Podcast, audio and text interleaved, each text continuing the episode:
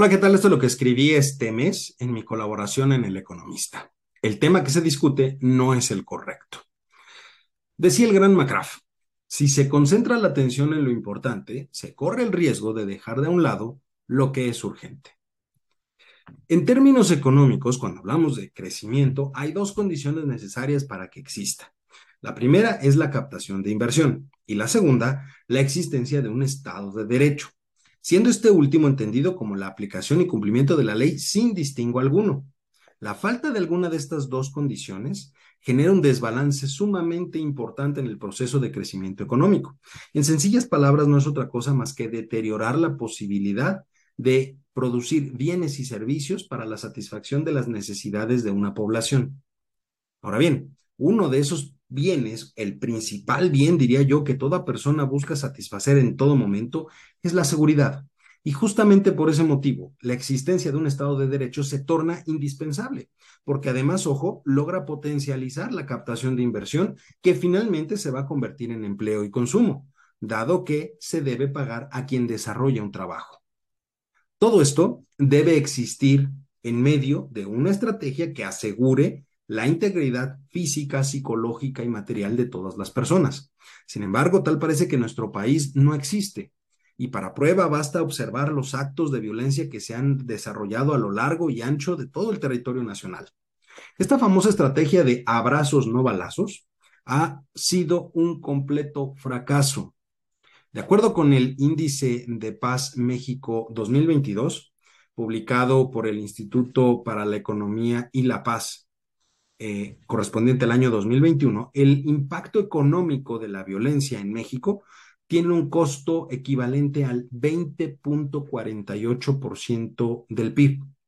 En pesos y centavos, esto representa más o menos 243 mil millones de dólares.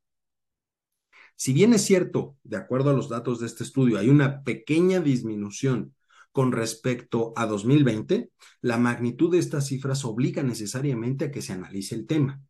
A ver, el impacto equivale a siete veces la inversión realizada por el gobierno mexicano en atención médica y es seis veces mayor que lo gastado en educación.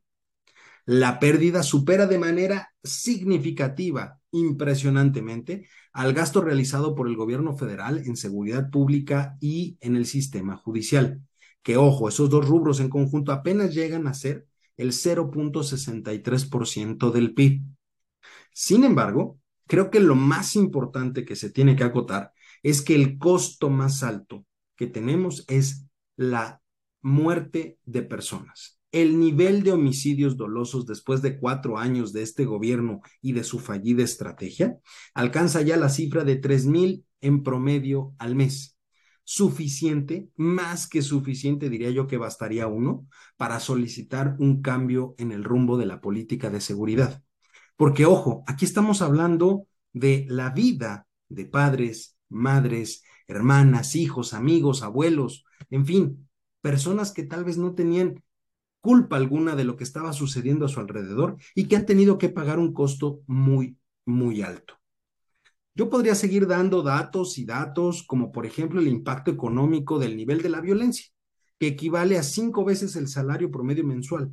Es decir, este impacto en la violencia más o menos nos está costando 3.196 pesos.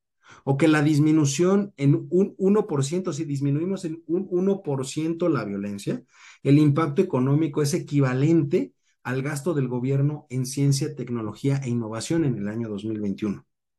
Pero eso no es importante.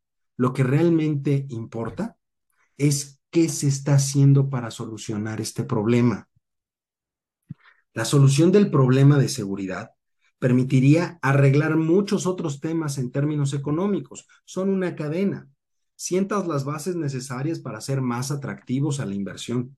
Pero desafortunadamente la discusión que hoy tenemos está centrada en la dependencia de la Guardia Nacional y la cantidad de efectivos que la integran, cuando en realidad ese tema no importa. Da igual si tenemos una institución civil o que dependa de la Sedena, si tiene 10 elementos, mil elementos, un millón de elementos, nada de eso es importante en realidad. Lo importante es la falta de una estrategia real, podemos tener el mejor cuerpo de seguridad del mundo, pero si no hay una estrategia que evite el alto costo económico y social que nos está, nos está, trayendo la inseguridad, entonces de nada sirve lo que sea que hagamos o discutamos en este tema. Estos estragos se ven reflejados de manera directa en el bolsillo de los ciudadanos, pero sobre todo, y repito, lo más importante, es que se ve reflejado en las vidas humanas.